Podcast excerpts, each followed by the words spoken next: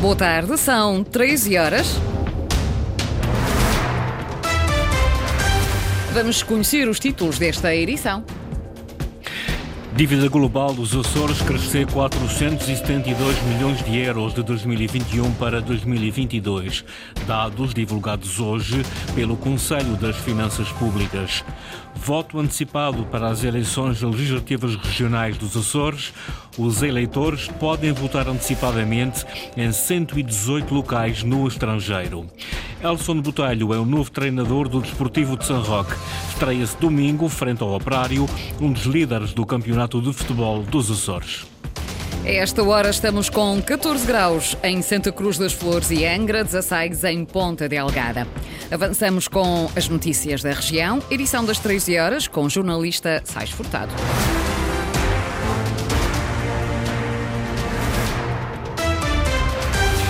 Dívida global da região superou os 3 mil milhões de euros em 2022. O agravamento da dívida financeira e a necessidade de refinanciamento contribuem para elevar o risco de sustentabilidade das finanças nos Açores. São conclusões do relatório da evolução orçamental das regiões autónomas do Conselho das Finanças Públicas.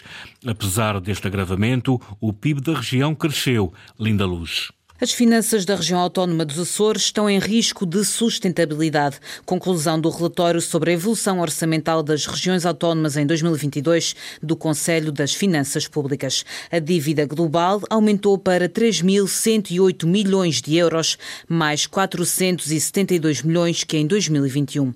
Mas para isto há uma justificação, segundo o documento: o financiamento do déficit da região, a assunção de dívida financeira de algumas empresas públicas regionais e ainda a realização da operação de aumento de capital social da Sáter Açores. De acordo com o relatório, há ainda a registrar um forte crescimento económico em ambos os arquipélagos. Em contas nacionais, o déficit orçamental das regiões autónomas passou de 0,3% em 2021 para 0,2% do PIB em 2022.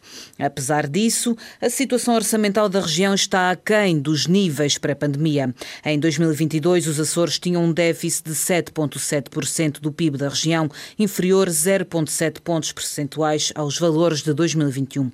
Para esta redução contribuiu a dissipação dos apoios durante a pandemia. Por outro lado, as contas da SATA agravaram a situação, absorvendo 1,2 pontos percentuais do PIB. Removendo o impacto destes efeitos, a região poderia registrar, no momento, um déficit de 3,1% do PIB da região. Em 2022 foi ainda registada uma diminuição nas transferências ao abrigo da Lei das Finanças Regionais de 534 milhões em 2021 para 498 milhões em 2022. Segundo o Conselho das Finanças Públicas, a entrarem em vigor novas regras no âmbito da revisão da Lei das Finanças Regionais, estas devem ter em conta o quadro da situação orçamental e financeira de cada região. Voto antecipado para as próximas eleições regionais nos Açores.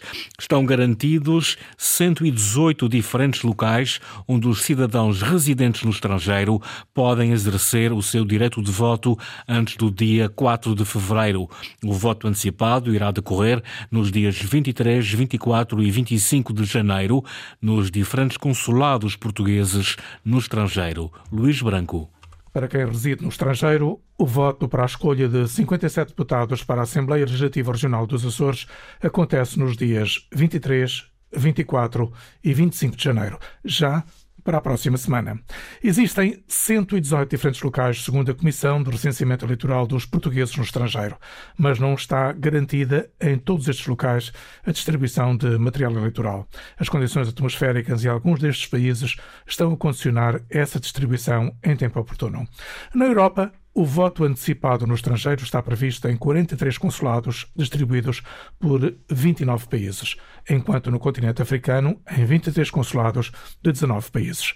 Já na América, os locais de voto estão em 31 consulados de 12 países. Na Ásia e Oceania, são 21 consulados onde o voto antecipado pode ser exercido, localizados em 16 países. Segundo a Comissão Nacional de Eleições, podem ainda votar no próximo dia 4 de fevereiro os cidadãos portugueses e os cidadãos brasileiros residentes no arquipélago. Têm de possuir cartão de cidadão e ter residência no arquipélago em qualquer uma das suas nove ilhas. As eleições legislativas regionais irão eleger 57 deputados à Assembleia Legislativa Regional. Concorrem oito partidos e três coligações. E prossegue a pré-campanha para as regionais de 4 de fevereiro. Mais autonomia para as escolas da região é o que defende a iniciativa liberal. O cabeça da lista por São Miguel, Nuno Barata, visitou esta manhã a escola secundária Domingos Rebelo, em Ponta Delgada, onde acusou o governo de coligação de má gestão financeira. Ana Leal Pereira. Para a iniciativa liberal, a educação é a única forma de tirar pessoas da pobreza na região do país com a taxa mais elevada. Mas para isso, diz o candidato por São Miguel às eleições de 4 de fevereiro, é preciso que as escolas tenham outra capacidade e autonomia. Para definirem currículos, para definirem o tipo de oferta formativa que têm, liberdade dos alunos na escolha desses mesmos currículos e dessas escolas. E para uma melhor gestão de recursos, diz Nuno Barata, é também necessária autonomia financeira financeira. De forma que as escolas possam tomar as decisões de acordo com aquilo que de facto a unidade eh, escolar precisa. Nós estamos aqui na Domingos Rebelo, em que, por exemplo, utilizam uh, alguma folga financeira da gestão do refeitório para comprar equipamentos e nós entendemos que isso é uma coisa que não deve acontecer. Se as escolas fazem a boa gestão orçamental, elas devem ter a tempo e a horas esse orçamento disponível e essa liberdade, essa autonomia para fazerem uma melhor gestão dos recursos. Uma escola que ainda tem contas por pagar do ano passado, mas alerta o líder da Iniciativa Liberal nos Açores, não é por má gestão desta unidade, mas sim por incapacidade do governo. Essa escola está sem pagar a eletricidade e sem pagar aos seus fornecedores desde novembro. E não é por falta de orçamento. O orçamento de 2023 estava aprovado, novembro foi de 2023, dezembro foi de 2023 e janeiro pode ser pago por duodécimos. Há uma certa incapacidade do Governo Regional de acudir às necessidades dessas unidades orgânicas. Nuno Barata, em pré-campanha, numa visita à Escola Secundária de Minhos Rebelo, onde defendeu mais autonomia para as escolas da região.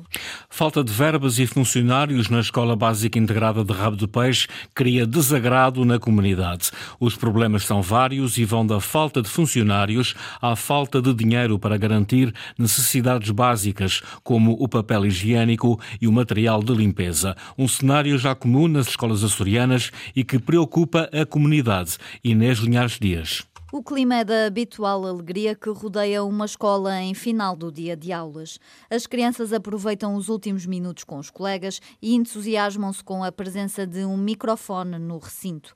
Mas há quem não se abstraia dos problemas da Dom Paulo José Tavares. Um sol, eu tenho 11 anos.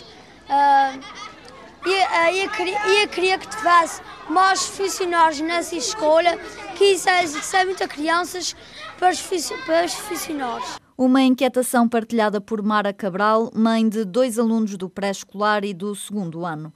Na passada sexta-feira teve de ir buscar os seus filhos porque a escola não tinha funcionários suficientes. Eu tive que levar o mesmo notes para casa porque não tinha funcionários para tomar conta das crianças a nível de refeitório, a nível de recreios, não, não tivemos, eh, não nos sentimos seguras, deixamos as crianças aqui. Também se apercebe da falta de alguns materiais, como o papel higiênico. Sim, sim, sim, isso é verdade também. É. Porque a minha filha uh, tem dito a mim que quando vai à casa de banho tem que pedir todas as vezes o papel higiênico, porque, porque má falta de, de materiais aqui na escola, inclusive papel higiênicos para a casa de banho, elas tentem mantê-los consigo, para também não haver, não haver desperdício. Um cenário já comum nas escolas açorianas e que preocupa a comunidade. O Diretor Regional de Educação garante que toda a faturação da EBI de rabo de peixe foi paga durante o mês de dezembro, mas Rui Espínola admite que a verba possa ser insuficiente. Remete para o Conselho Executivo a gestão do orçamento. Bom, as verbas são sempre insuficientes em todos os setores. Uh, a verdade é que cabe aos, aos Conselhos Executivos fazerem a gestão uh, da própria, própria verba e a, e, a, e a, distribuição daquilo que são os materiais pedagógicos pelas, pelas escolas.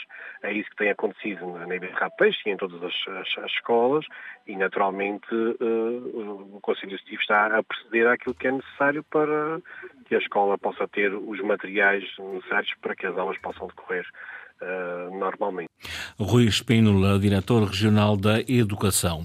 Agentes da PSP, profissionais da GNR e dos guardas prisionais voltaram ontem à noite à rua para mais uma iniciativa de luta. Desta vez junto ao Palácio da Conceição, em Ponta Delgada, onde acabaram por ser ouvidos pelo presidente do Governo Regional. José Manuel Bolieiro confessou-se solidário com a causa das forças de segurança. Os profissionais esperam agora de Bolieiro uma atitude proativa. Luísa Couto. Uma vez mais debaixo de chuva, mas desta vez diante do Palácio da Conceição, em Ponta Delgada. Dezenas de profissionais das forças de segurança aí estiveram ao início da noite desta terça-feira com um propósito.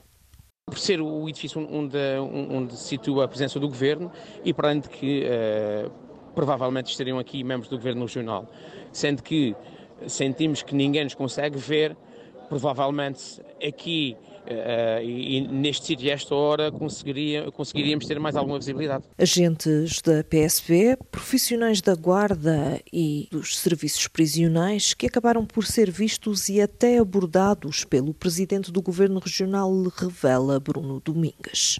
O mesmo assume que tem noção da, das desigualdades eh, que existem nas remunerações da, das forças de segurança que as forças de segurança ali presentes, ou seja, PSP, GNR e Guarda Prisional, têm vidas de risco, têm vidas importantes e que sentem a nossa luta, entendem a nossa luta e que uh, compreende que o Governo Central esqueça do, destes elementos das forças de segurança e que este, este esquecimento, esta dificuldade seja maior ainda um, enquanto insulados. Agora, estes profissionais esperam contar com José Manuel Bolieiro como voz ativa na luta por melhores condições profissionais que garantem vão manter iniciativas de protesto não só em São Miguel, mas também nas outras ilhas. Quase 5 milhões de euros é o valor do orçamento da Câmara das Lajes das Flores para este ano. A prioridade vai para a criação de condições para a fixação da população. Maria José Souza. O município das Lajes das Flores terá um orçamento de quase 5 milhões de euros em 2024, representando um aumento de 8,5% em relação ao ano anterior. O presidente da Câmara Municipal, Luís Maciel, destacou que o foco será criar condições para fixar a população. O orçamento prioriza a criação de emprego, apoia as empresas locais e investimentos na agricultura. Ainda temos alguns investimentos a decorrer no âmbito deste último quadro nomeadamente a incubadora de empresas que irá ser inaugurada brevemente. Temos também um loteamento empresarial eh, para a cedência de lotes para empresas a baixo custo, eh, que também está praticamente concluído. E temos ainda a empreitada de reforço de abastecimento de água, também neste último quadro, que também está em fase de conclusão. O município também continua a fazer um esforço por apoiar as instituições aqui do Conselho, quer as IPSS. Eh, neste orçamento também há um reforço substancial às juntas de freguesia, em que aumentamos eh, em cerca de 20% eh, as delegações que tínhamos contratualizadas com as nossas juntas de freguesia. Hélio Freitas, vereador da coligação, diz que a postura teve de ser de abstenção. Disseminadas obras mencionadas, mas que já vinham de 2023, é o caso do loteamento habitacional da Presépia, do loteamento industrial da Várzea, já era uma obra prevista para 2023. O espaço onde era a antiga britadeira há cerca de 10 anos que se mantém devoluto. O plano da Câmara para 2024 anda à volta disto e o PSD não podia de maneira nenhuma envolver-se neste neste faz que anda, mas não anda. O orçamento foi aprovado pela maioria socialista, com abstenção da oposição da coligação PSD, CDS, PP, PPM. Decorre hoje em Ponta Delgado um fórum sobre a sustentabilidade das linhas aéreas regionais. A organização é do Grupo SATA e da ERA, a Associação Europeia das Companhias Aéreas Regionais. Luís Branco. O grupo SATA e a Associação Europeia das Companhias Aéreas Regionais, ERA, estão preocupados com a sustentabilidade do negócio a curto e médio prazos. É neste sentido que organizam, em conjunto em Ponta Delgada, o Fórum 2024 sobre a sustentabilidade das linhas aéreas regionais. A organização pretende encontrar respostas ao nível da melhoria das novas práticas de sustentabilidade no setor, de forma a caminhar para uma neutralidade carbónica. O fórum está estruturado em torno de três painéis de discussão: o da sustentabilidade social, de forma a garantir a liberdade de circulação dos cidadãos.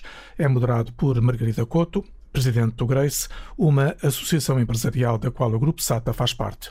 O segundo painel é moderado por Rodrigo Tavares, professor da nova School of Business and Economics. Tem como tema a economia sustentável de forma a assegurar uma mobilidade rentável. O terceiro e último painel tem como objeto os objetivos e oportunidades para os combustíveis sustentáveis para a aviação.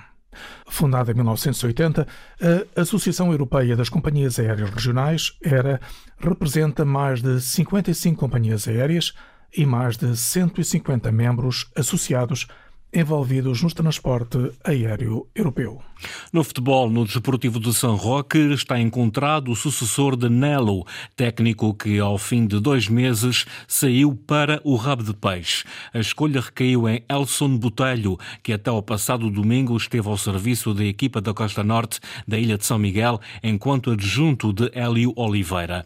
Elson Botelho começa a trabalhar já esta quarta-feira. A estreia como treinador do São Roque será domingo, frente a um dos líderes do Campeonato de Futebol dos Açores, o Operário. Foram as notícias da região, edição à uma da tarde, com o jornalista Sais Furtado.